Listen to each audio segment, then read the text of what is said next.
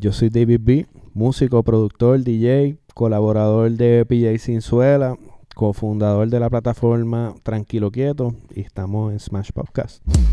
¡Ah! Dalo, cabrón. Vino preparado. Vino ready, ready, ready. Wow, wow, wow. Esto, es, esto es algo que todo el mundo ya, los productores están practicando en sus casas ya cómo va a ser la introducción del Smash Podcast. Sí, sí, literal. Oye, tenemos, tenemos un podcast que va a ser bien interesante hoy. Eh, pues vamos a te- tenemos una persona que es músico, o sea, no solamente es productor, eh, ha sido músico por muchos años de su vida. Y siento que de alguna manera mm, nosotros nos vamos a relacionar con él, porque nosotros también somos músicos. Pero antes que nada, eh, vamos a hablar un poco de nuestro auspiciador OneRPM. Eh, como ustedes saben, hemos estado conversando con esta gente de OneRPM porque de verdad que la plataforma que estamos utilizando con ellos para soltar nuestra música, o sea, nos está funcionando, estamos viendo buenos resultados. Eh, y nosotros queremos que la gente también sea parte de este movimiento. So, si ustedes están buscando distribuir su música y quieren ese tipo de servicios, o sea, que los traten cabrón, que cuando vayan a sacar su música tengan la atención que ustedes necesitan para, Para ver resultados, pues esta es la plataforma. Y que lo puedan hacer independiente también. Sí, y que también tienen una sorpresa que pronto vamos a estar anunciando. También, para todos esos artistas pendientes. independientes. Vamos a hacerle la competencia a esas plataformas que están por ahí de distribución para toda la gente que está tratando de soltar música. Así que, nada, tenemos ahora nuestro, nuestro invitado. Vamos a darle la bienvenida. David a B. Yo, que Yes, lo que es Ni Corillo. Es algo que llevamos hablando ya tiempito, ¿verdad? Por las Sí. redes, eh, tratando de que esta entrevista pasara. Eh, pero ahora llegó el momento adecuado y resulta que hablando antes del podcast, tenemos un montón de gente en común. Yes. Yeah. Tenemos de básicamente toda la vida. de- ajá, historia de- desde que éramos chamaquitos con gente que hangueamos y a lo mejor nosotros mismos nos vimos. Sabrá Dios, y sabíamos. no sabíamos. Sabré yo si me vieron con pelo y ahora me conocieron calvo de Ah, verdad. sin barba. Esa era la primera pregunta que te iba a hacer. ¿Cuándo te quedaste sin pelo? Eh, no, no, no recuerdo el año exacto, pero siempre supe que iba a, y me iba a tocar. Así que, Está cabrón, está cabrón. Oye, me, me interesaba mucho, ¿verdad? Que me, me estabas mencionando que tú tocaste con la banda Coinono. sí, hacho, eso 2002, 2003. eh, así, yo bien, bien pibe, bien chamaquito. Mi hermano tenía ese grupo y ahí fue que, pues como que esa fue mi primera introducción a la música. Este, como que yo era un rockero, el grupo era de reggae. Y mi hermano ahí me dice, mira, estoy haciendo este grupo de reggae. Ya, chamán, a mí no me gusta el reggae, yo quiero tocar metal, yo quiero tocar rock. Y me dijo como que, bueno, pues puedes quedarte en el fin de semana en casa o te puedes ir conmigo a tocar. Y pues, pues dale, pues vamos a aprender a tocar reggae. Y, y de ahí nada fue igual después de eso. So, como sí, como 10 años de ese proyecto, eso fue como de las primeras escuelitas como que en, en este journey que, que uno está haciendo. Yo pienso que tocar reggae algún momento en tu vida te ayuda mucho a, a ver la vida desde otra manera también. 100, 100. Y la música en general es, es una música que, que es bastante simple, pero esa simpleza requiere como una disciplina y requiere un pocket específico. Sí. Este y Es más acerca del feel. es más acerca del feel y es más acerca de la música en general, no es una música de músicos virtuosos, aunque hay muchísimos músicos virtuosos que tocan Sí. reggae. Eh, es una música que requiere una simpleza que, que se puede aplicar en todas las otras áreas de la música. Y si quieres guisar y si quieres tocar con gente por ahí, a menos que estés tocando con músicos de jazz, en guisos de jazz, tú necesitas tener esa disciplina de saber que el pocket es lo que, lo que importa, que uno está tocando para la canción, uno no está tocando para ver cuán virtuoso, cuán talentoso uno, sino es acerca de las canciones. Y eso yo creo que pues que es lo más importante, no tan solo como músico, sino como productor en, en general, ¿me entiendes? Trabajar para la meta final, ¿me entiendes? Tú sabes que para mí las producciones de reggae son muy parecidas a cómo se produce en el género urbano. Porque siempre uno busca que haya como que algo en específico que es lo que predomina en el, en el momento específico. O sea, tú tienes, si es una banda de reggae y tienes viento, los vientos tienen su área para brillar. Sí. No van a ir encima de la voz. No. Y si de momento acompaña es yendo alrededor o por a debajo. que- contrapunto, sí, o haciéndole un apoyo, una camita. Pero, pero sí, yo, yo digo que el baseline eh, en ese género específicamente es es súper clave. Eso es como que, porque tienes la base rítmica del scan, que es lo que normalmente uno escucha, chac, chac, pero realmente lo que hace que una canción se defina tiene que ver mucho como con el baseline. Y obviamente pues la melodía y la voz y eso, este... Pero, El bajo, el bajo también es lo que te provoca moverte. Sí. Porque está, está mandándote un de esto de viento, ¿me entiendes? Que sale de la bocina. o ya ta- Es automáticamente. como los drums son el pulso del corazón y el bajo es la espina dorsal. Ah, el bajo es lo que Ujú. te va a mantener ahí derechito y, y la batería te va a ir llevando en cuestión de, de cómo te vas moviendo, pero realmente eso es lo que lo mantiene pues como que ahí. Yeah. Y la. Ahorita estamos hablando que, ¿verdad? Coinono, por lo menos yo. Como que hubo un tiempo que cuando yo volví para Puerto Rico después que estudié en Estados Unidos, pues estaba como que buscando guisitos y qué sé yo. Y me encontré con la, la banda de Razi. Ajá. No me acuerdo el nombre Curiaqué, ahora. curiaqué. Curiaqué, que estaba súper cool la música que hacíamos.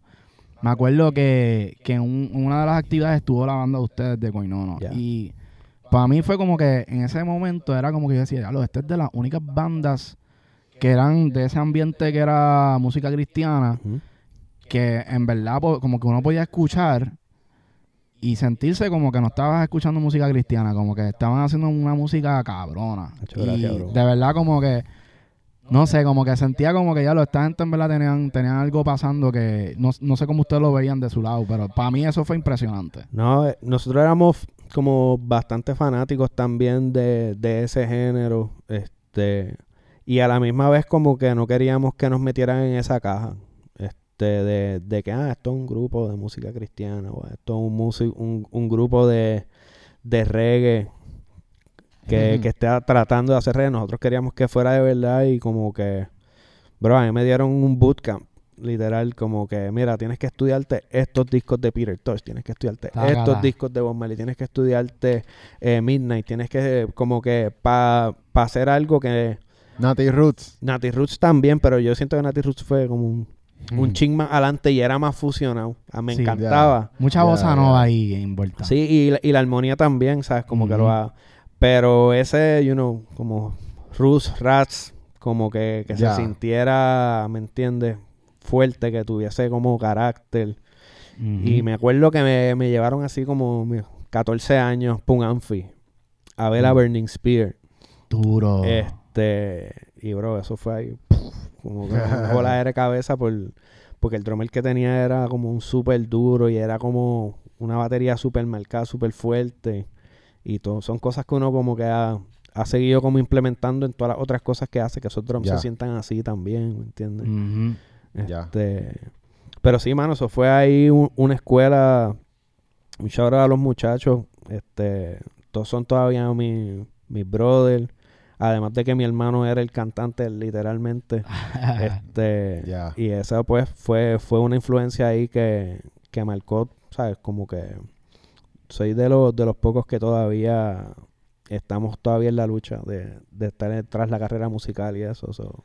¿Verdad? Mucha gente se, se tuvo que quitar literal porque es como es que... que la vida pasa, bro. ¿Sabes? Ujú. Como que tienen familia, este, de repente te quedaste en, en X nicho, de repente tuviste que tomar otras decisiones. Pero quien, como decía Bob, who feels it knows it. Este, quien, quien sabe, eso nunca se le va, aunque no estés tocando por ahí activo. Yo, yo estoy seguro que ellos todavía vibran con la música de, de la misma forma y son igual de fanáticos. Ujú. Es que el reggae es una música que nunca va a pasar de moda. Es, es- es como ya parte de la cultura. Bro, es que no hay, no hay reggaetón si no hay reggae. Exacto. No hay rap si no hay reggae. Y también, algo que yo encuentro del reggae, por ejemplo, ¿sabes? Que cuando llegan las navidades, pues ya rápido uno piensa en María Cari, este, música, o sea, boricua, que Ajá. música jíbara, como que ya hay como que uno la asocia con Sí, una, época. del año. ya, ya. Pues el reggae uno la asocia con playa, vacaciones, me voy, qué sé yo, para la isla, o sea, con el West, por ejemplo, eso es otra cosa. Si te vas para el oeste, ya uno está pensando en el reggae.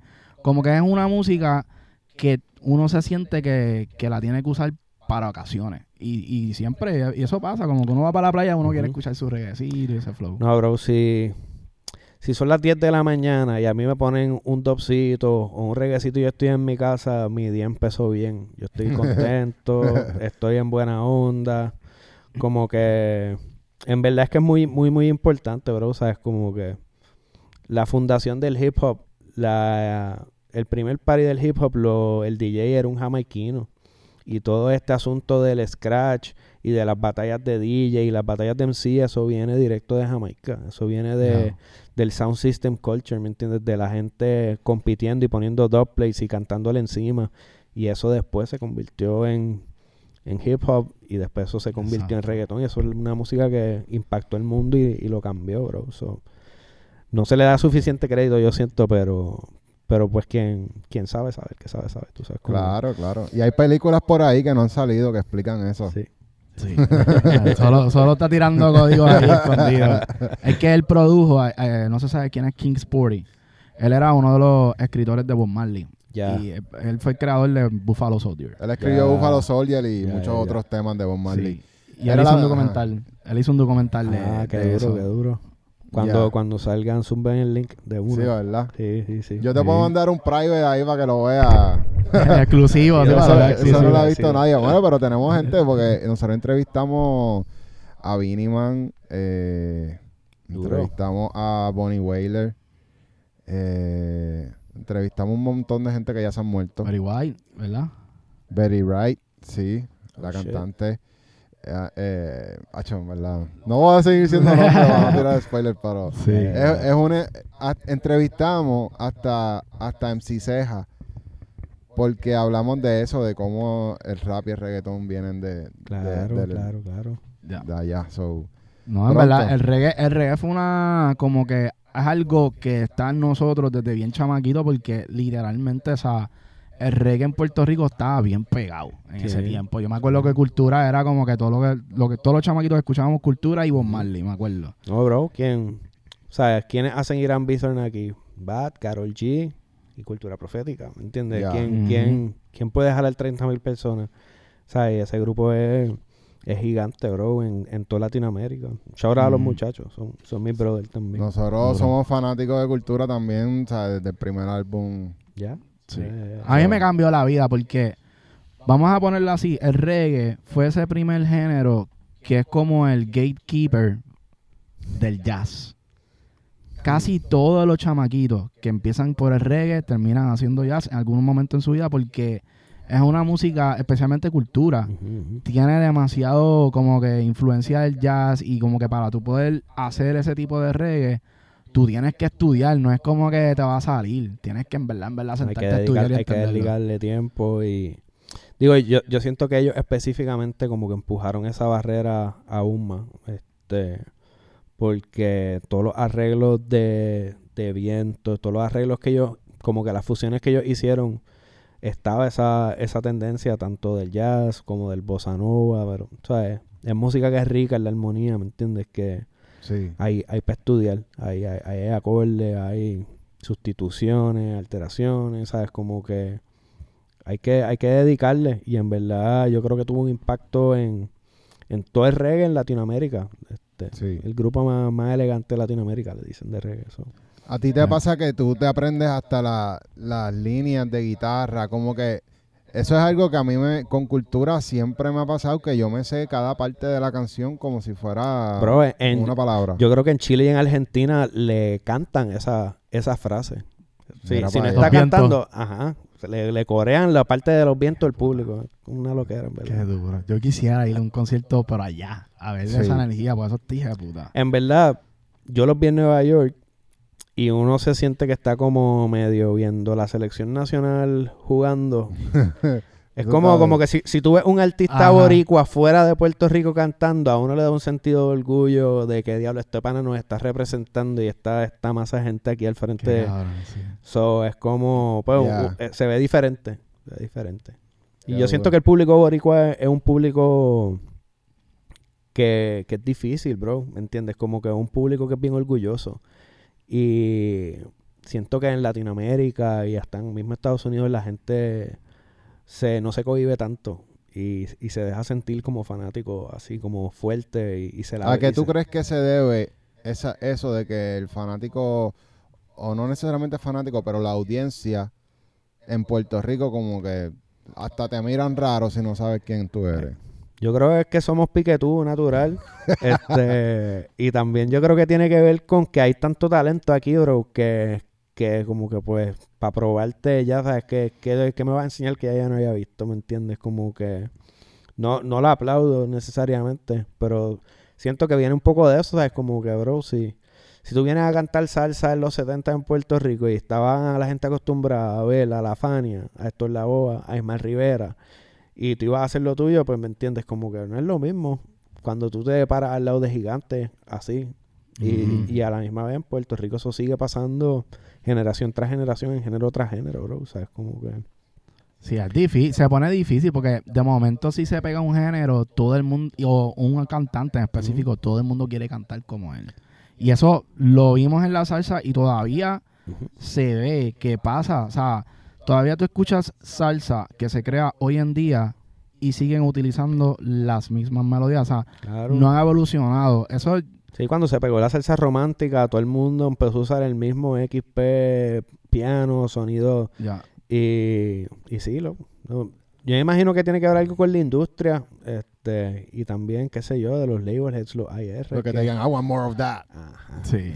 ajá. Qué y, y- mierda y- y to- y toma un valiente que venga y diga, mira, voy para lo mío, ¿me entiendes? Ya. y sí. pues todavía no nos ha tocado otro valiente de eso en ese tipo de género, yo siento, hace un tiempito, pero vamos a, vamos a ver, yo sé que hay, que hay otros grupos que vienen por ahí, que chamacos con, que han cogido influencia de, de todo lo otro que ha pasado de eso, a ver cómo lo aplican también para lo nuevo. Ah. Eso es algo que a mí me gusta, que estamos hablando ahorita de John Bata. Batallón. Que, sí, mano, como que, o sea, un chamaco que, que tiene, viene de esa onda de la plena, la tiene bien mangada en su esquina, ¿verdad? Pero con una voz bien fucking cabrona para tú jugar y, y ¿entiendes? Irte en 100%. un viaje y entonces Y cambiarle como las bases. improvisa también. Y cambiarle las bases, a- o sea, tú bro. cambiarle y ponerle algo melódico bien hijo de puta. Como que detrás de una voz talento así. innato, bro. O sea, eso es como, tú sabes, como que eso viene, eso viene en el chip. Eso no se aprendió, eso es Ujú. un diamante Ujú. en el bruto que se ha seguido puliendo. No. Este, y en verdad el chamaco tiene, tiene un tono de voz que yo creo que, que eso es algo que a la gente hay veces que no le presta suficiente atención el tono de los cantantes y hacia dónde te lleva porque hay mucha gente que una vez escuchan a X persona cantar están tratando de imitar esa voz y de repente viene alguien que tiene otro color de voz natural, sabes que tal vez hasta su tono de voz hablando Sí. y de ahí es que está toda la personalidad, ¿me entiendes? Ahí está todo el uniqueness de, de ellos. Claro. Ya. Saludito al Bata. Te llevo. Nosotros, nosotros que el primer tema que produjimos cuando llegamos a PR en el 2018 fue Happy Happy Ya. de Miguel Apolo y John Bata, que estuvo bien cabrón Sí. también. No. Eso fue el palo más grande. Así que hemos tenido orgánico. Yo pienso que ese Sí, es el orgánico. Qué Está duro, cabrón. Qué duro, qué duro. Sí. Oye, ¿y cómo tú hiciste esa transición de, verdad, estás en el reggae? Sabes que como que la cultura del reggae son fuck reggaetón, o sea, antes Ah. era bien hater. Sí, sí, Allá sí. es diferente porque, ¿sabes? Han cambiado un montón las cosas. Claro, claro. No, y, y, sabes, como que yo tuve una época de reggae. A través de reggae también empecé a tocar hip hop. Y como que pues tuve, sabes, qué sé yo, grupos como Intifada, 79, colaborador así, Super Pana también. Este, EA Flow, llegué a tocar con él, llegué a tocar con Tecuan. Toda esa, toda esa escena de, de hip hop vanguardia subterránea, 2010, y- Ujú. 2006 para allá. So, yo tuve es- esas primeras dos etapas. En algún momento, como que para mí paró la música. Como que me, me- me estudié college y no estaba, no estaba participando así como con ningún grupo. ¿Qué estabas estudiando?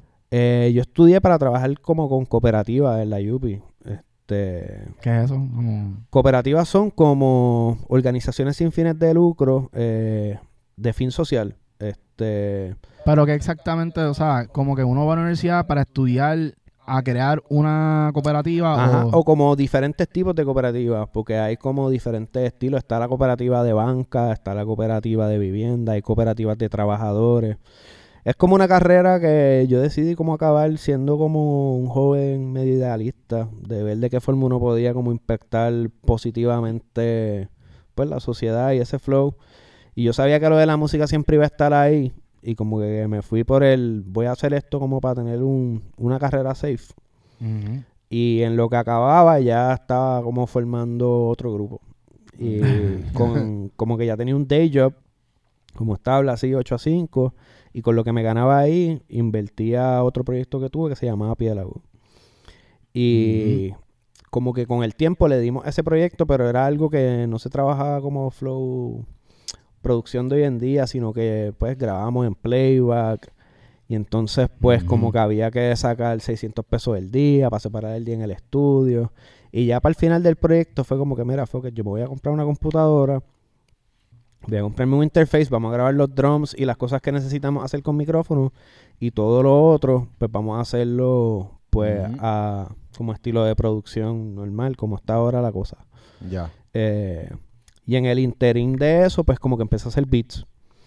Ok. Este, y, y ya yo hacía ritmos desde chamaquito en Fruity, en Reason, GarageBand, pero no era como algo como para placement, sino como Pa' yo quiquear. para quiquear, este, como vibecito como super chill, lo-fi, loungecito.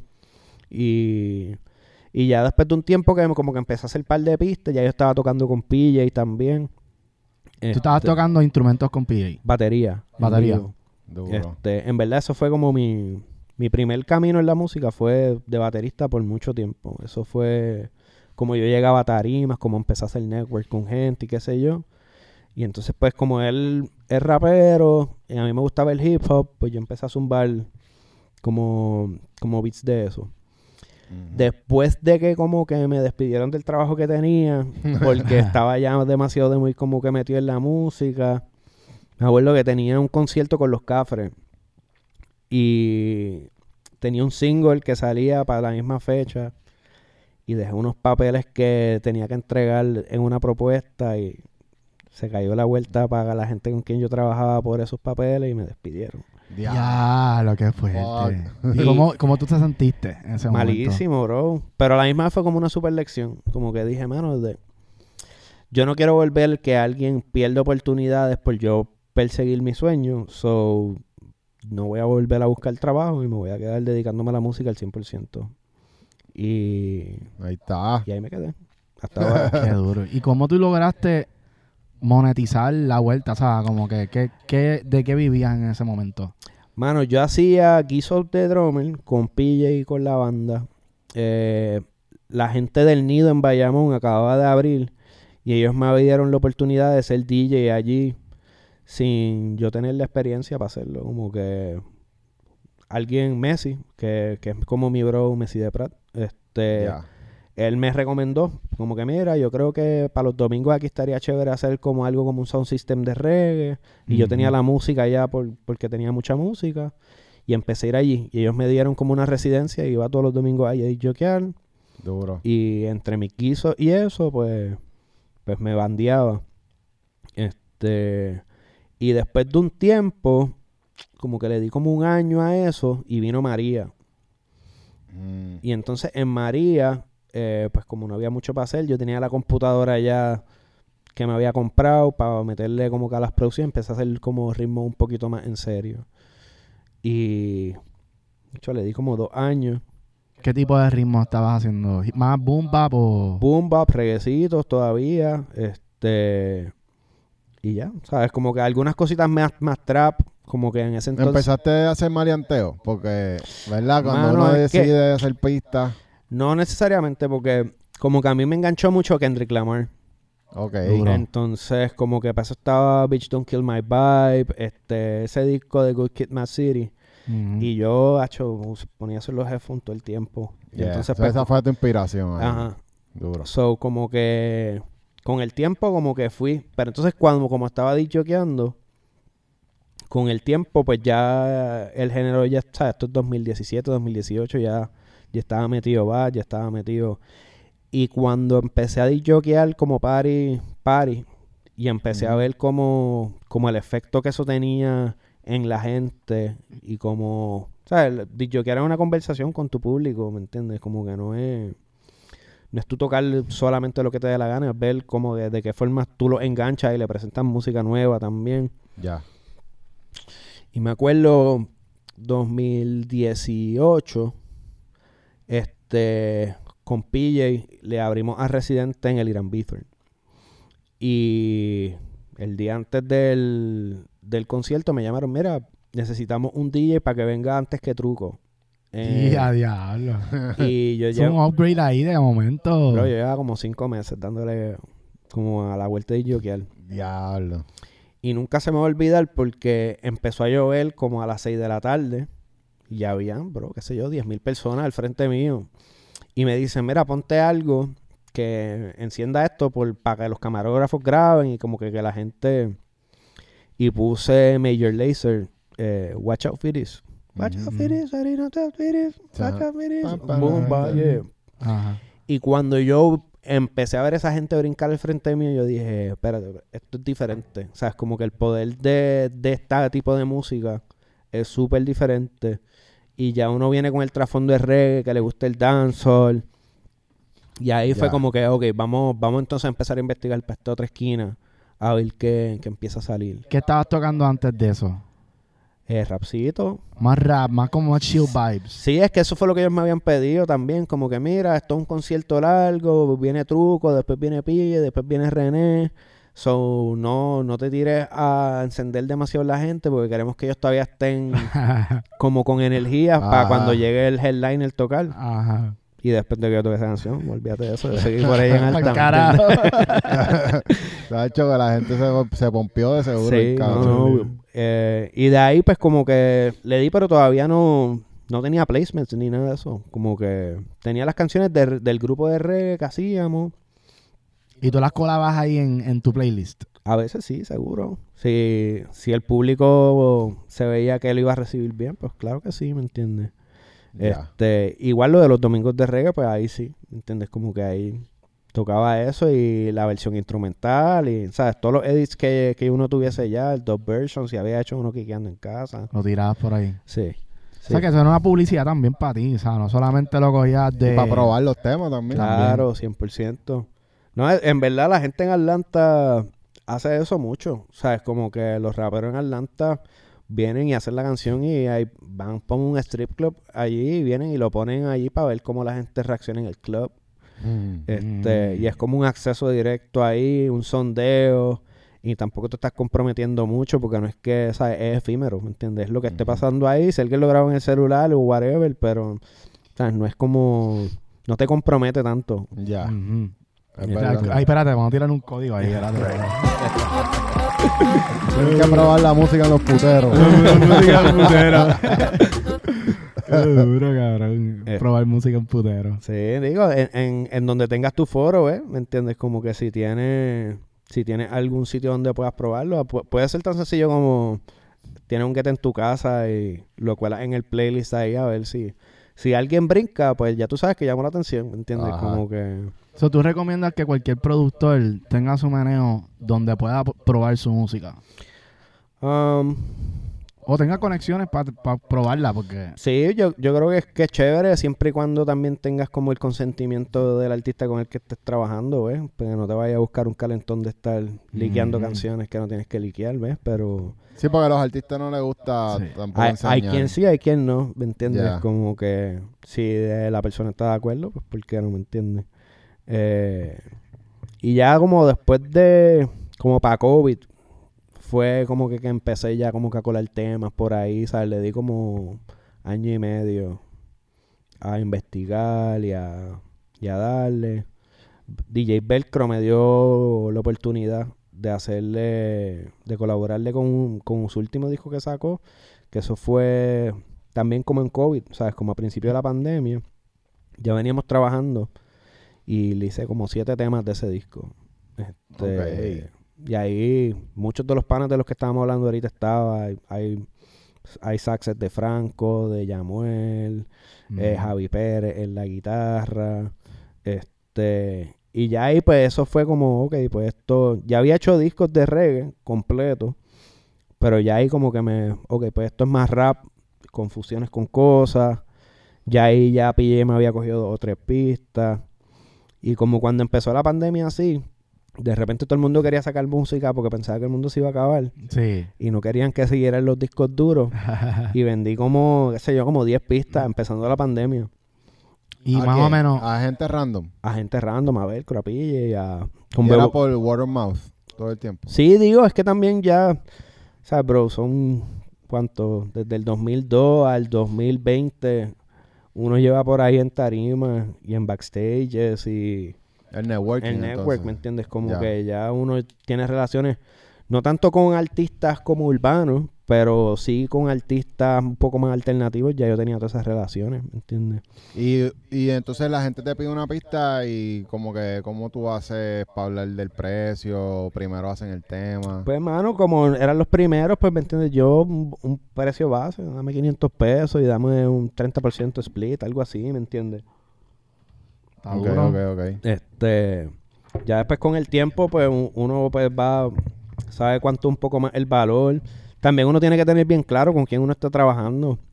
Uno no va a pedirle un producer fee de disquera a un chamaco que trabaja un 8 a 5 y está funding su sueño por el lado. ¿Entiendes? Como que hay que tenerle empatía también y hay que saber con quién uno también va a camellar Ya. y con quién uno se va a chupar las verdes para después coger las maduras, ¿me entiendes? Como que hay que hay que tenerlas claras, ¿me entiendes? Como que si la persona es bien talentosa y tú crees en su proyecto y no hay chavos para pa fi, dale whatever, vamos para encima y dividimos y después más adelante cuando estemos de buena, cuando tú estés en la buena, pues Yo- Hacho, pero es que está difícil eso, mano, porque hay ta- es lo mismo, hay demasiado talento y uno quisiera trabajar con todo el mundo. sí, no, pero uno tiene que escoger sus batallas, ¿me entiendes? Sí. Como que Está difícil.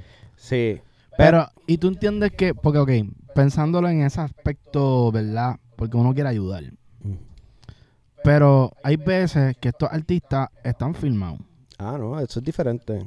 Se supone que uno le den su fee, ¿verdad? Sí, sí. Y tú crees que es justo como que tú des, porque a veces lo que pasa es que lo están filmando demasiado chamaquitos, los budgets que le dan son una miseria, tampoco ni siquiera les da para producciones, ¿sabes? Ajá. Entonces de momento tú ves disqueras por ahí diciendo como que no, este, una pistita para el chamaquito, entonces todo es gratis.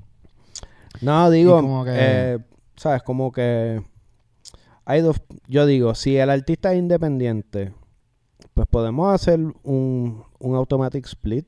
Ya, yo he hecho eso con artistas que están independientes y creen su esto, pues mira, añádame a tu distro y tú añádame a tu TuneCore, va a tu plataforma y nos dividimos el máster o me da un por ciento del máster o si no, pues págame, qué sé yo, o sea, si, si te vendí cinco pistas y me las vendiste a, se las vendí a 500, 600 pesos, pues te, te buscaste ahí 2.500 pesos. Chilling, dale, ¿me entiendes? El bulk. ¿me entiendes? Y después, pues, cuando te es la buena, yo espero que te acuerdes de mí. Si no te acuerdas de mí, pues, hermano, el karma se va a encargar de eso y me va a buscar la oportunidad correcta a mí y te va a buscar a ti la oportunidad que tú te mereces, ¿me entiendes? Es verdad. Ya. Eso es verdad. Este, y a final de cuentas, como que uno, como que yo no trabajo, yo esas cosas son bien importantes, pero yo no necesariamente estoy, como que si recibí un mal negocio, estoy pensando en eso por meses después de que lo tuve, porque eso me priva a mí de las próximas oportunidades de mi energía. Es como que yo no voy a dedicarle tanto thought process a, ah, que esto no fue lo que yo me merecía. Mira, whatever. Yo, yo siento que, que esto va un poco más ahora como por el volumen que, que un cantazo una vez. Igual hay veces que uno negociando esas cosas puede lacerar la relación y tal vez vinieron y te dieron los chavos que tú querías y nunca vuelves a trabajar con el artista.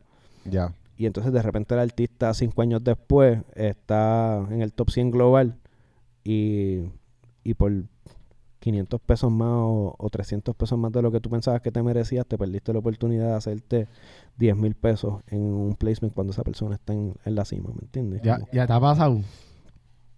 hay, hay cositas. hay cositas, ¿sabes? Yo, yo en verdad también trato de ser bastante cuidadoso con, con mis relaciones. Este, incluso también hay veces que hay que saber cuándo decir que no.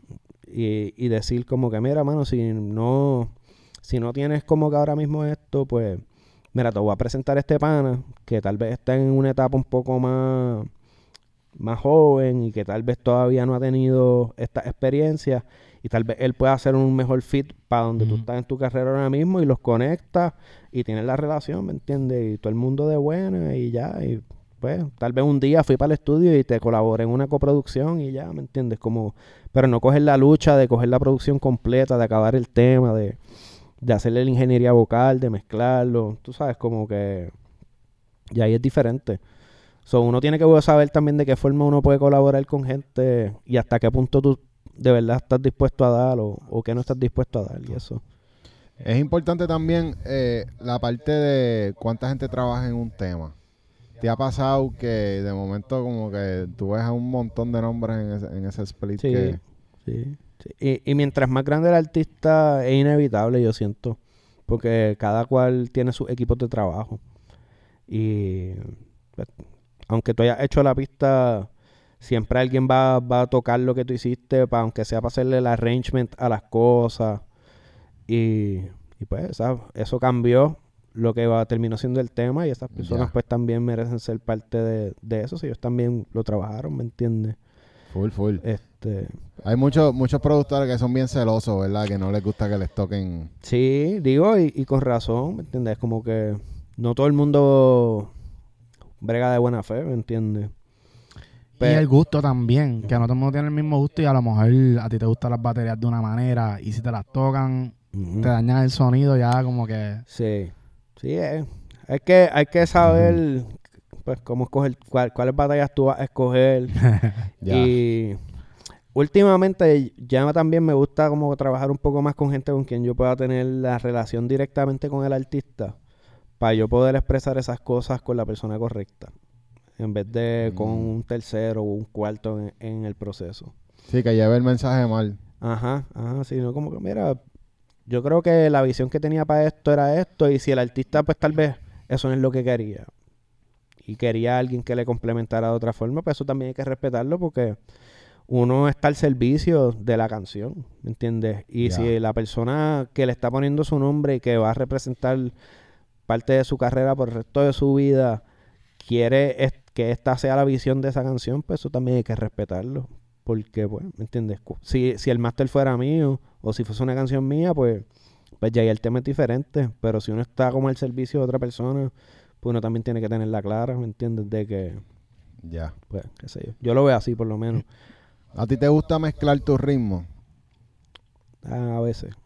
¿O, prefieres que envíe enviar los stems y que ya... Que... Am, a veces, sí.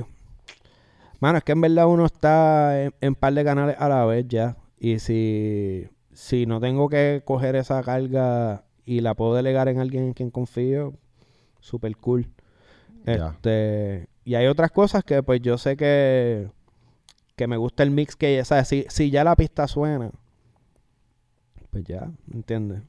Si acaso en el máster, como que el, el ingeniero de mastering que yo casi siempre recomiendo, él me pide, mira, envíame la voz separada de la pista, envíame tu mix y envíame la voz separada de la pista para él masterizar también la voz aparte por si necesitamos la capela o masterizar la pista y yo sé que él también hace su pues su, su limpieza en el proceso y, y le añade también su colorcito y yo con eso estoy chilling Sí. Ya. Que es importante también colaborar porque, o sea, como tú dices, hay veces uno tiene que decidir cuáles van a ser sus luchas. ¿verdad? Porque uno puede ser exigente con cada detalle, pero en verdad, en verdad, al final del día, si tú quieres ser una persona productiva, tú no puedes ser tan exigente con todo. Tú tienes que No, tienes que dejar ir, tienes que dejar ir 100%. Y, como te digo, bro, hay mucho por aprender colaborando. Yo, los últimos dos o tres años de, de producción que yo he estado trabajando, he estado coproduciendo y he estado trabajando con otra gente. Y eso a mí me ha cambiado mi nivel de producción por un montón, por estar dispuesto a diablo, tal vez la pista no estudia completa, pero el sabor que yo hago con produciendo con Smash no es el mismo sabor que yo hago produciendo con Fly o no es el mismo sabor que yo hago produciendo con X personas. Exacto. Y el Los colores, ¿verdad? Que cada, cada equipo tiene como que su color. claro, y cada equipo tiene su network también. Ya. Y tal vez a quien yo no le pueda llegar directamente colaborando con este productor, tal vez sí le pueda llegar. Buenas. espérate, espérate, espérate. Qué duro. So, como que hay, hay que. Mano, yo- viniendo de ser músico, es como, como si quieres tocar solo en tu casa tu instrumento o quieres llamar con un par de gente. Y, y si lo ves desde esa forma, es mucho más liviano. ¿Y qué te toma a ti hacer una pista entre dos o tres productores? Hacemos cinco, hacemos seis en un día. Y el día después puedes hacer todas las que tú quieras solo, ¿me entiendes? Exacto. pero no, no, no tienes que estar o una o la otra. Como que hay que hacer las dos, hay que hacerlas las dos. Sí. Hay que hacer volumen para que puedas llegar a muchos sitios. Yo, yo estoy seguro, o sea, que eso es 100% real y, y es en todo, en verdad. Como que la música es algo bien social. Totalmente. Súper social. Como que Para compartirse. es- está casi imposible como que tú estar encerrado en tu cuarto solo y ser una persona exitosa. Porque, o sea, la sociedad consume contenido o productos porque conectan con otras personas. So, si tú no tienes esa oportunidad de conectar con más gente, de compartir, qué sé yo, como que la misma música, creando, va a ser bien difícil que logres algo en la industria de la música. No, bro. Eh, your network is your network, literal. Como que la gente a la que tú tengas acceso y con la gente que tú te rodees es la gente que va a ayudarte a ti a llegar a tu próximo paso, 100%. Y viceversa, ¿me entiendes? Como que hay muchas cosas que, que yo he aprendido trabajando con otros productores que yo también intercambio conocimientos con ellos y, y bro, el tú poder compartir algo con alguien que no lo sepa y not hold it back, eso crea una buena relación, ¿me entiendes? Y a final de cuentas, bro, las canciones van y vienen, pero, bro, las amistades son súper importantes, ¿me entiendes? La, como que tener esa comunidad cerca de ti. Ah, mira, me pasa esta situación, ¿cómo tú lo trabajarías de esto? Eso, no- o sea, tú no le puedes poner un precio a eso, bro, ¿me entiendes? Como que, ah, mano, me, me pidieron estos stems X artistas, eh, cómo tú has trabajado con él anteriormente y tenerle salud, eso tú no lo vas a hacer si estás solo en tu casa trabajando, está, lo haces si colaboras con otra gente, ¿me entiendes? Así es que yo lo veo por lo menos. Y ¿Tú, tú crees que, que deba haber como una asociación de productores como que y de músicos también. para, para setear como unos standard prices? Mano, sería, sería ideal. Sería ideal como que, que pudiésemos tener, aunque sea una base. O sea, una base de, mira, se trabajan las cosas de X, oye, forma. Pero es, es un monstruo contra el que uno está luchando con eso, ¿me entiendes? Como- ¿Cuánto tú crees que debería cobrar un productor que, que ya está teniendo, vamos a poner temas que estén llegando al millón de streams con artistas por ahí? Para ponerle el número, ¿sabes? Para ponerle un número, porque Eh, mano, este. De- de- depende de, de qué le estén metiendo también detrás a ese tema. Este. Porque para llegar a ese millón también requiere una inversión. Pero yo me imagino que entre 2 a 3K es un número saludable, como de base para poder, para poder estar ahí. Este. y eso estamos hablando de, de una pista o de una producción completa. No, de una, o sea, de un, de un track. De un track. Este, sin mezcla, sin master, sin Es el producer fee. producer fee, 2000, 3000, eso está, eso está bien. O sea, de- también depende del leverage que tú tengas. Como que si tú eres un productor que, además de trabajar con un artista que tiene un millón de streams, trabajas con otros artistas que tienen 100 millones de streams, y si tu plataforma representa un valor al- como añadido a la producción de esa persona, pues son cosas que se negocian. Este, pero, pero pues, mano, sabes, como que igual hay canciones que uno hizo con tu pana de, de la esquina que también llega a un millón de streams y qué sé yo, bro. Con el grupo RE que yo tenía, un single se metió en un playlist de Spotify y cogió dos millones. Y eso no, eso no tenía ni un, ni un centavo de campaña detrás. Y generó, te- o sea, tuviste Sí, un eh, buen retorno. Mano, son como dos mil pesos por cada millón de streams que te pagaba TuneCore en ese entonces. Son dos millones, Cuatro mil. cuatro mil. ¿Y qué tú crees? Que, o sea, Bueno, no es justo. Definitivamente las plataformas están sacándonos ahí muchísimo más de esa ecuación de lo que uno le está sacando. Pero, pero pues es, es el número, ¿me entiendes? Como que it's the game. Si, si tú te metes a jugar el juego, tú sabes contra lo que también te estás metiendo. So, yo eh, enfoco la energía en hacer muchos de eso para ver cómo nos va, ¿me entiendes? Y, y pues definitivamente requiere como un lobbying, requiere como una legislación federal, yo siento, para que esto sea pues lo justo, ¿me entiendes? Para los creadores de esta obra. Pero está cabrón. ¿Y qué piensas del AI? Este, ¿de, de qué sentido? De, en, Bueno, en la producción. En, en ambas, porque tú sabes que, pues obviamente ahora están en la, en la parte musical, haz un beat type, whatever, y, y se puede hacer. Pero con las voces, eh, la, la técnica que están usando ahora, pues monto un tema y escribo un verso y pon- pongo a mi artista favorito a cantar el verso que yo escribí y lo zumbo para Instagram y ahora soy yo featuring en mi artista favorito.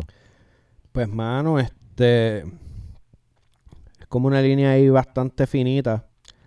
Pero imagínate si en vez de hacer eso, de subirlo a Instagram, se lo presenta al artista directamente.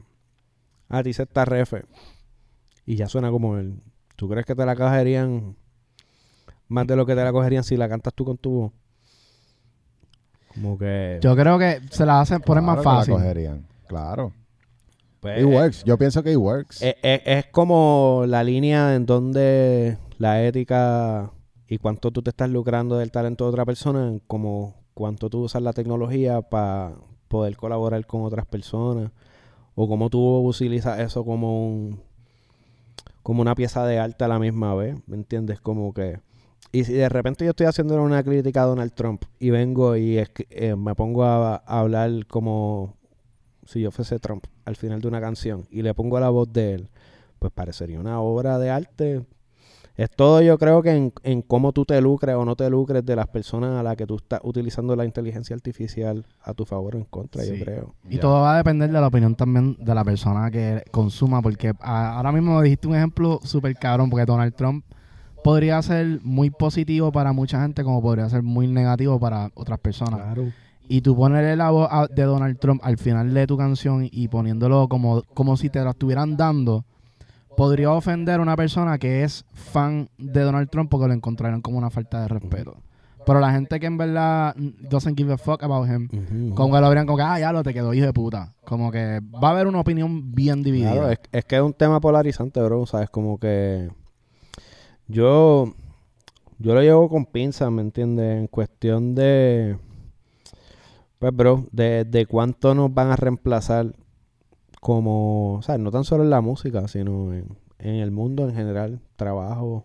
Ahora mismo el strike de, Los compositores, digo, los actores. de los actores es, es por, por, por AI, bro, ¿me entiendes? O sea, es como que...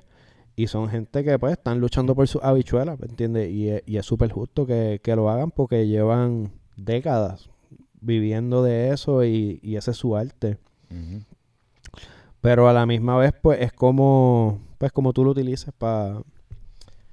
Para flipearlo, ¿me entiendes? Como que, ah, puedo hacer algo tal vez bien cool o puedo hacer algo tal vez que sea...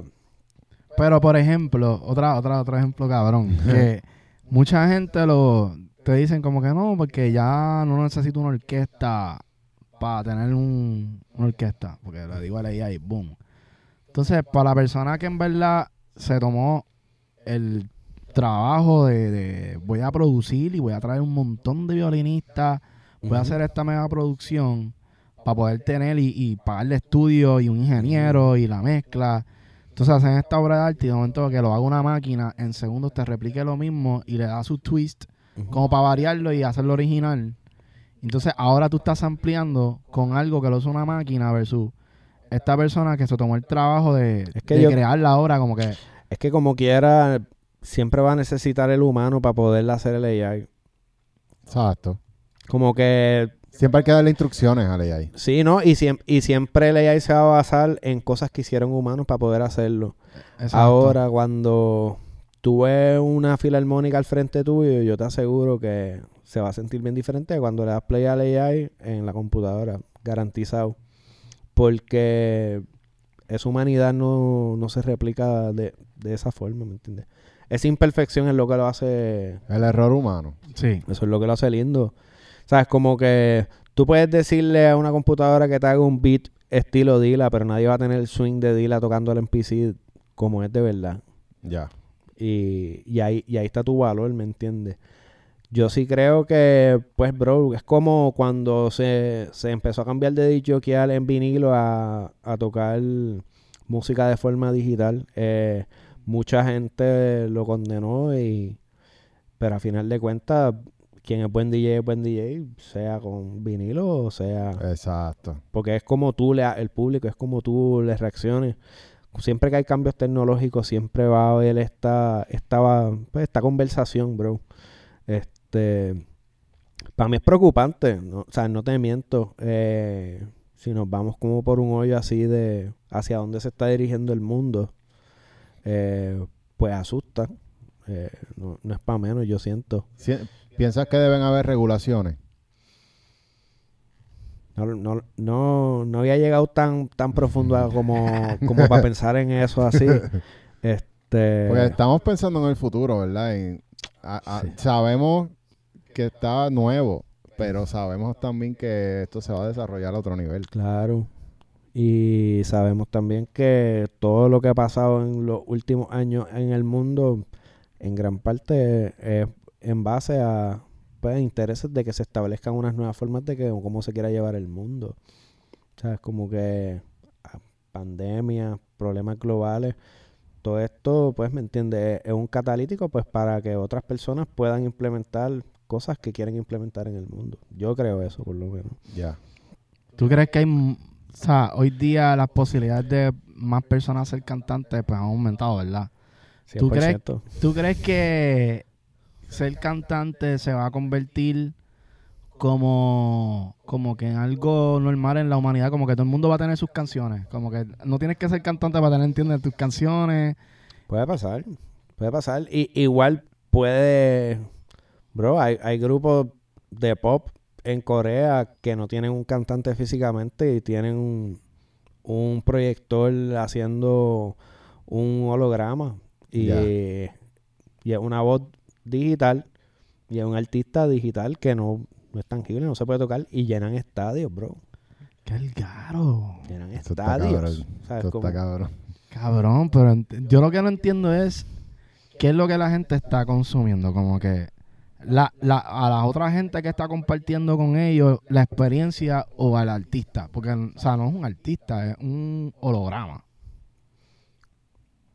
No, no sé, no, no, no he sido no he sido fanático de ellos, pero sí sé que sí, sé- sí sé que están en esas, ¿me entiendes? Como que Diablo. pero bro, yo a, a la misma vez yo siento que eso le va a dar un valor a la música en vivo cuando se toca en vivo que que eventualmente va a ser que que lo, o sea, lo va a extrañar porque cuando lo vea en vivo va a ser diantre, qué cosa más impresionante. Exacto. Eso es verdad. Ya, ya lo perfecto se va a volver monótono y cuando escuchas la imperfección es lo que te va a traer. No, bro, es que no hay, no hay comparación con cuando algo se interpreta en vivo, que es sea, musicalmente. O sea, si, si tú escuchas, qué sé yo, a Yubairé tocando una rumba al frente tuyo, te aseguro que va a ser súper impresionante. Hable español, te guste la rumba, porque son gente que son unos duros en lo que ellos hacen y la forma en que ellos interpretan eso es un don, bro. O sea, no es algo que, que lo puede hacer cualquiera y tú puedes apreciar ese arte, ¿me entiendes? Y yo lo, yo lo veo así, como que no importa lo que pase, el, ese sazón humano es bien difícil de poder reemplazar. Sí, que puede que quite dos o tres trabajos en el camino, eso Definitivamente hay que, hay que tenerle el ojo puesto y saber dónde uno está parado. Este, pero a final de cuentas, quien es bueno es bueno, ¿me entiendes? Y, y todavía yo creo que hay, que hay oportunidades para uno seguir metiendo mano por ahí, ¿me entiendes? So. Oye, ¿cuál ha sido tu palo más grande? diantre. Yo no, no le diría que es como el palo más grande comercialmente, pero hice con, con PJ un tema que se llama Man Brew. Este, y ese tema nos llevó a Princeton, aunque nos hicieran una clase Que Hablando de- Como... hablando de los efectos de la guerra en los soldados puertorriqueños. Y ese tipo de cosas como que son como que no son éxitos comerciales, pero cuando tú ves que una canción que tú hiciste en tu casa con un micrófono de 200 pesos está llegando a Ivy Leagues y están cubriendo temas sobre eso, para mí tiene un valor súper súper importante. Qué duro. Este, con Fly y Farah metimos uno pa- para el último disco de Mike, de La Vida es Una, con Osuna, que se llama Conocerte. Duro. Temita, bueno, tú sabes. ¿Hace cuánto salió ese, ese tema? Eh, eso es del mismo disco de donde está Lala, donde está Eso salió este año. eh, el año pasado, sí, yo creo que sí, como a finales de, de este año. Este, eso es como un temita así llama, pues, lo que sería como comercialmente, pues, un placement grande y ¿Y, Y- qué tú crees? ¿Te- O sea, ¿has visto resultados? Sí, se está, se está moviendo. Yo, yo creo que ha, ha pasado como un poco desapercibido en comparación con, con otros temas del disco. ¿Le hicieron video a ese tema? No. Ah, ahí no, está. no, no. A nosotros Pero- nos pasó también, hecho que tuvimos un tema con De La Ghetto y Raúl y nos le hicieron video. Sí, pero pues eso, tú sabes, you can win them all. este, pero, pero sí, este, déjanos pasar, PJ y John Mico también. Estuvimos Duro. en Colombia la semana pasada. Duro. Y fue loco como, ¿sabes? Nos, nos lo estaban cantando para atrás así en, en Bogotá. Es como, what? ¿Qué es esto? Tú Yeah. duras mucho con, con PJ. Sí, no, estamos, estamos trabajando mucho juntos hace como dos años. Este, le llevamos dando intensivo. El último proyecto él lo hice yo completo. Y este próximo estamos ahí metiéndole mano también. Ok, ok. ¿Y, y qué tú crees? O sea, hacer música, porque ustedes están en una onda social.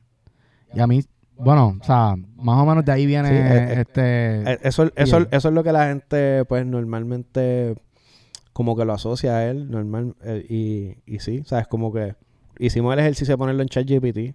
Como que, ah, ¿quién tú eres? Y, y dice como cosas de, ah, un artista que canta canciones de Puerto Rico, pero pero realmente su canción más grande fue Sandunga y no era un tema social. Claro, exacto. Ya. Pues eso es lo que quiero, quiero decir, que como que entonces lo que más deja dinero no es lo social, sino... No, no, no, no es lo social. Eh, pero eso son las cosas que te dejan un legado, bro. Y eso es tu, o sea, ahí es que tú también te separas un poco de... Porque cantantes hay un montón, ¿me entiendes? Pero cantantes que tengan legado, cantantes que tengan un impacto. eh, y él está haciendo todo eso de forma independiente. ¿sabes? Eso está cabrón. Y, pues, bro, ¿me entiendes? Como que hay temas, como que, por ejemplo, el último disco que nosotros hicimos, eh, que es de, se llama Chinchorreo Volumen 1, es jodera. La- o sea, casi todas las canciones, hay dos o tres pullas para cosas del gobierno y qué sé yo, dentro de algunos de los temas, pero la mayoría de los temas es como más flow vacilón. Vacilón. Ya. Este, pero sí, sabes, como que con él es que estoy como trabajando así de la mano, como que un poco siguiendo eso que, pues que dicen también todos los productores que de verdad están metiendo mano ahora, es como que, mira, bro, consigue a alguien con quien grind y con quien crecer. Ya. Y ¿Tú sientes que PJ es artista para ti en que este momento de mi carrera, sí, 100%, estamos ahí, estamos dándole ahí a dos manos. Duro. Este, y hecho no, me, me ha dado mucha libertad, me ha dado mucho como que me deja me deja el canvas bastante abierto para yo poder también ser yo y, Ok. y eso yo también lo aprecio porque pues bro, uno también hace canciones para otros artistas normal, ¿me entiendes? Industry, Ujú. ah, hazme un reggaetoncito, hazme un trap, hazme un maleanteo y le damos a dos manos, ¿me entiendes? Pero que te den así como que el canvas abierto, mira, mete mano. Yo creo que con él, eh, Joey Santana, también estoy trabajando mucho con él y también me da mucha libertad y la aprecio un montón porque, pues, bro, ¿me entiendes? Uno puede proponer, uno puede también poner su firma ahí en cuestión del sonido y, y eso para mí es súper importante, ¿me entiendes? ¿Cómo es una sesión de hacer un tema con PJ? Normalmente tú empiezas una idea melódica o algo. Sí, este, busco un sampleito, pongo unos acordes. Si lo llevamos como a la raíz, como que puede que nos vayamos y nos zumbemos un chapuzón o vayamos y nos comamos algo y hablamos un rato. ¿En qué andas? ¿Cómo te sientes? ¿Qué ha pasado? Ya. Como que a mí me gusta esa psicología de, de hacer las canciones así. O sea, hay veces que está cool llegar al estudio y qué sé yo, pero también me gusta sacar el tiempo y bregar con la persona antes de bregar con la canción. Ok, ok. Y entonces de ahí, nos, de ahí nos alimentamos, ¿me entiendes? Ah, hoy te sientes molesto con esto. Ok, pues dale, yo voy a buscar unos acordes para que tú puedas soltar eso que tú tienes ahí. Ah, ok, pues no, o sea, ya en este punto que estamos, que tenemos muchas canciones, como que, pues que nos hace falta para balancear esto que tenemos. Ah, pues tal vez ya nos hace falta un poquito más de pique. Ah, pues tal vez quiero aquí entonces, quiero, quiero rapear, quiero frontear un poco. Ah, pues dale, pues voy a hacerte algo, qué sé yo, como más, más Drake. Y tal vez esta otra vez, pues nos fuimos a algo un poquito más tropical. Ya. O, ¿sabes? Como que lo- me gusta leer el cuarto antes de, de romper a, a meterme en la computadora para poder también recibir de, de la otra persona cómo se siente sinceramente, ¿me entiendes? Ya. So, ustedes tienen un montón de temas y cómo van decidiendo qué tema sale. Eso es él así cuando... Ahí yo, yo, yo suelto bastante... sí, ¿sabes? Como que ah, si él me pregunta, mira, yo creo en este tema o este otro, pues sí. Como que yo le, yo le dejo saber qué es lo que yo pienso, pero como que a la misma vez... ¿Hay alguna estrategia de lanzamiento que él tenga así o, o Sí, que hayan montón. Él, él- él es, él es bien sabio para eso, por eso es que yo creo que él la podía hacer tanto tiempo independiente. Porque a la aplica diferente, ¿me entiendes? Como que no es solo hacerle como que un video, es como que, ah, pues, pues tal vez puedo hacer esta colaboración con esta otro, qué sé yo, con este otro pana que hace videos en YouTube. Y, ah, pues, pues le podemos hacer esto. Ujú, Exacto. Qué sé yo, mira, Sandunga yo no la hice, pero cuando Sandunga salió tenía un bailecito. Pero pues entonces no había TikTok. Mm, Y, y eso se movió solo, así orgánico, en fiestas de la calle San Sebastián, Carmen Yulín bailando, el bailecito en la tarima, ¿me entiendes? Como que el, el pan en verdad se faja en cuestión de ver cómo, cómo hace lo de él diferente. Y cómo, sí, sí, cómo mete mano con eso. Duro. Está cabrón, eso está cabrón. Y, y la música, ¿por dónde la distribuyen? O sea, ¿ustedes tienen una distribución, un deal o, o la sacan Eh, por, tú sabes, por DistroKid y esa vuelta? Él, él TIene como que yo creo un TuneCore, bro. Es como que él, la saca, él lo saca el todo. Wow. Sí. Cabrón, o sea, él tiene hit songs con Y TuneCore. eso es Master son de él, 100%. Qué Qué bueno. duro. Eso está cabrón. Que no lo tiene que compartir con nadie. Y después puede conseguir deals con eso. O sea, en cualquier momento que él decida, qué sé yo, sacarle a Machado, pues puede ir, hacer un negocio Sí, sí. con los mayor, o sea, con los mayor labels si le da gana. si y, él quiere y hacerlo, hacer sí, algo cabrón. seguro. Sí, sí, Qué sí, duro. sí, sí. Qué duro. Este, ¿Y tú tienes máster también? he tenido, he tenido mis máster de, de Piélago, he tenido mis máster, este, de, como que tengo shared masters con algunos artistas también, este, pero todavía no, como que de sentarme yo a hacer como unos máster ya como para moverlos y qué sé yo, siento que todavía no, no estoy en esa etapa. Ya. Como que estoy creciendo un poquito más la carrera y Ya. como que haciendo las movidas para que cuando uno quiera hacer eso, pues tener el leverage para poder jalar colaboradores que pues que hagan que, que la cosa tenga valor para poder conseguir, pues, qué sé yo, distribución o, o algún tipo de apoyo para poder hacer las cosas bien, ¿me entiendes? Tengo un par de temas con los muchachos, ¿sabes? Como con, con Fly, con Cheo. Tenemos temas de artistas que no necesariamente hicieron el corte de los discos y, y están ahí, ¿me entiendes? Como que en su momento, cuando la podamos aplicar, la- lo haremos, pero es que por ahora yo siento que... Hay un grupo que se llama Nostra. ¿Tú estás ahí? Sí, Ah, Sí, duro. sí. Con ellos dos, con Fly y con Cheo. Fly ¿verdad? Cheo y yo, ya. Duro. Ya, ya. Y entonces ustedes Mm. están pensando hacer un álbum con eso. No, por ahora, sabes, como que son cosas que definitivamente nos hemos imaginado y hemos hablado. Pero por ahora, más bien, como que lo que hemos hecho es como más buquear sesiones juntos. Este, Que están los tres ahí. que estamos los tres juntos trabajando y, en verdad súper. Lo, que ha salido viene, viene por ahí. La cumbia, la cumbia que nos dijo Fly. Ah, Fly, hemos hecho cumbia, hemos hecho- en verdad no nos gusta probar en, en diferentes géneros, como que no no me gusta, a mí no me gusta que me metan en la caja. So, para donde me digas que no puede ir, pues probablemente por ahí voy a hacer algo. Este, Ya.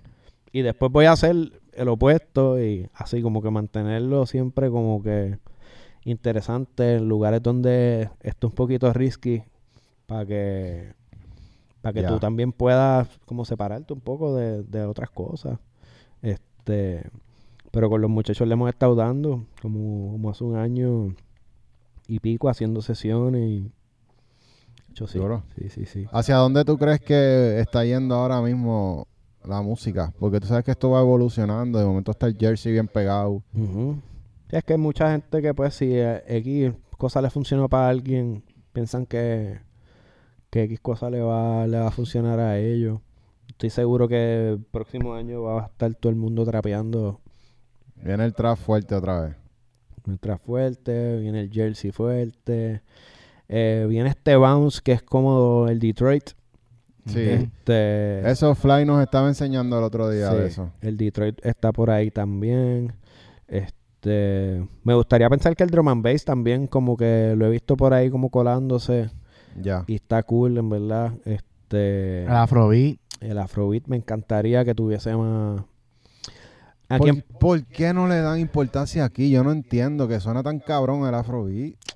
Mano, es que yo siento que todavía no han. No han mangado el flow, ¿verdad? Los artistas son bien pocos los que mangaron ese flow. Mano, es que. Mira, bro, yo acabo de llegar de Colombia. Y en Colombia el Afrobeat está rompiendo. Feo. De verdad. feo.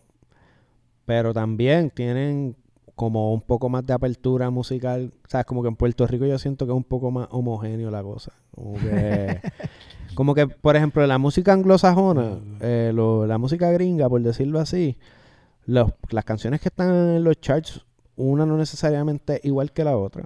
Son canciones diferentes. Hay can está esta canción de Katy Perry, que es pop pop, y está esta canción de Drake, que es hip hop, y está esta otra canción que es una ranchera, y está Babbo también por ahí por el lado. Sí. Y todas coexisten, pero yo siento que aquí en Puerto Rico a veces como que la gente es un poquito más cerrada. Y si no es como que un perreo sátiro, una cosa así, o un maleanteo, como que la gente, como el público general, como que... Papi, son los curadores. Hay que decirlo, hay que decirlo, hay que decirlo porque es que en verdad, coño, los programadores de radio también, que la radio está muriendo, ellos lo saben y están desesperadamente tratando de encontrar cómo solucionar ese problema. Y ellos también tienen que ver mucho con el tipo de música que ponen. La variedad. Porque ah, yo me acuerdo que, puñeta, cuando yo era chamaquito, yo, habían días de reggae, cabrón. Como que, que tú estás En haciendo. Alfa o sea, Rock, ¿te acuerdas? de Alfa Rock? Sí, querías escuchar rock, había los también y los estaciones. domingos. Yeah. Y entonces de momento va así, ahora todo va a ser la misma mierda de música. Entonces es como una choteadera también, de como que cabrón, se nota que están payoleando. Yo nunca en mi vida he escuchado a este cabrón. Y de la nada no tiene, o sea, como que ponen gente ahí súper random, como que mucho payoleo. Sí. Y yo no entiendo cuál es el propósito de la radio entonces. Cobrar los anuncios. Eso, eso, o sea, no, no, es que eso sea el propósito que debería ser, pero pues tú sabes, ¿me entiendes? En, en la que está la gente. Se supone que fuera Discovery. La radio era donde tú descubres esos nuevos artistas. Pero Milma, el, el afro, yo a mí me encantaría que, Sí. que más artistas se montarían ahí Primero porque siento que va mucho más conmigo eh, viniendo como del reggae, tiene un swing diferente. El dancehall. Este, pero yo, yo siento que, que va a llegar. O sea, tar- tarde o temprano va a llegar. Porque, disculpen, como que ya en la música americana ya está pasando. Hay una chama que se llama Tyla, tiene una canción que se llama Water. Water Sí. está hije puta. esa Está súper dura. Eso es un amapiano, eso es surafricano. Y esa canción estaba en Jimmy Fallon esta semana, ¿me entiendes? Como que Burna Boy está haciendo ya estadio en Estados Unidos. Sí. Whisky, ¿me entiendes? Que yo siento que es cuestión de que, pues tú sabes, que, que la gente como que vaya cachando ese flow acá un poquito más. Eh, Yo lo veo como el nuevo reggae. Cuando el reggae su- salió, que todo fue como que. yo siento que, yo siento que está llenando el espacio que el dancehall paró de llenar. Ajá. Porque Exacto. el dan- sabes, como que tiene mucho del dancehall jamaiquino dentro de esa fórmula. Pero el dancehall jamaiquino como que se fue más maleanteo allá. Sí, y agresivo. y agresivo. Y entonces esto es más soulful, es más musical. Este, A, a lo que tú le llamas amapiano, ¿verdad? O sea, yo he visto como que, que ahora, ¿verdad? Eso se vuelve como una moda. eso es un género, Un es género. un subgénero del afrobeat. Y es la mezcla de Afrobeat con el soul. No, es que es más como entre 110 a 115 BPM. Es casi tirando como para house. Es más rapidito. Es más rápido. Eh, y como que tiene, tiene unas peculiaridades. Tiene un lock drum de bajo, que es el tipo de bajo que usan. Eh, la, los contratiempos en el snare no necesariamente tienen que ser como el café con pan clásico. Ya, Que es como que lo que uno Mm. normalmente haría como un afrobeat. ya. Mm. Sino como que de repente no tiene esos snares y cuando rompen los snares hacen, son como unos rolls largos que lo hacen a la vez con el bajo. Con este sonido de bajo, que es un bajo que es como... Bueno, el lock drum es como una caja con la que se hacen como unos bajos. Y ya eso se convirtió como un VST que tiene un sonido digital. Pero por decirte, Vente conmigo de Fate es un amapiano. Este Drake sacó en verano una canción, este Who told you dancers can dance? Ta, ta, ta, ta, ta, ta, ta. Ok. Eso es un amapiano también. Water es un amapiano. Eso, ese género yo siento que es como una variante del afrobeat que, que se va a seguir metiendo por ahí. Ya, qué duro. Es como, como eh, eso que tú dices del, del bajo, porque es como que el kick con bajo, o sea, es un tambor, Es ¿verdad? un tambor. Pero no es, no, es, no es tan fuerte como un 808. Como un rum. Ajá. Y parece como una conga, pero bien grave. Eso ¿Verdad? mismo. Sí. Eso mismo. Eso mismo. Sí, Y eso es un instrumento de allá. Nosotros tenemos eso ahí. Lock drum, sí, se Sí. llama. Y, y es. ¿sabes? Como que... Y tiene, tiene la pulsación también en contratiempo a veces del hi-hat, como de lo que sería un house.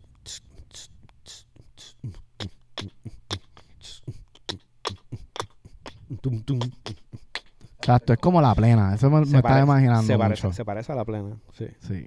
Oh. Que eso está cabrón. Que entonces, lo que tú dijiste ahorita que estás haciendo con John, por ahí es que te va. Por Como por ahí, amapiano. por ahí, sí. Sí, qué bueno, qué bueno. que duro, hermano. Yo- quiero escuchar eso. Ahorita, ahorita le, le- le enseño lo inédito.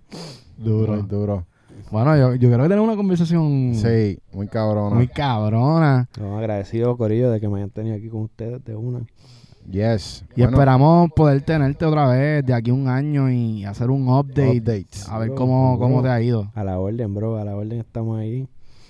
ya tú sabes, estamos activos inventando en el Smash. Yeah. bueno, Corillo, chequeamos. Estén pendientes a los lunes, los martes, que escuchamos música de ustedes. Smash Ya. Academy viene a romper, así que sáquenle provecho al Smash Academy, Corillo. Y estén pendientes al álbum de nosotros, o sea, el, el álbum que nunca acaba, You Know We Got That Sauce, es un concepto, un proyecto que nosotros tenemos con los artistas de la nueva. Si ustedes creen que hay un talento por ahí que está rompiendo y tiene que salir en nuestro álbum, ustedes lo van a poner en los comments. Tienen que darle like, prende la campanita para que siempre te salgan las notificaciones de nosotros cada vez que sacamos un podcast y tengamos invitados como David B. Bueno, Yeah. David B, agradecido. No, gracias a ustedes, seguimos activos. Ya tú sabes. Smash Podcast.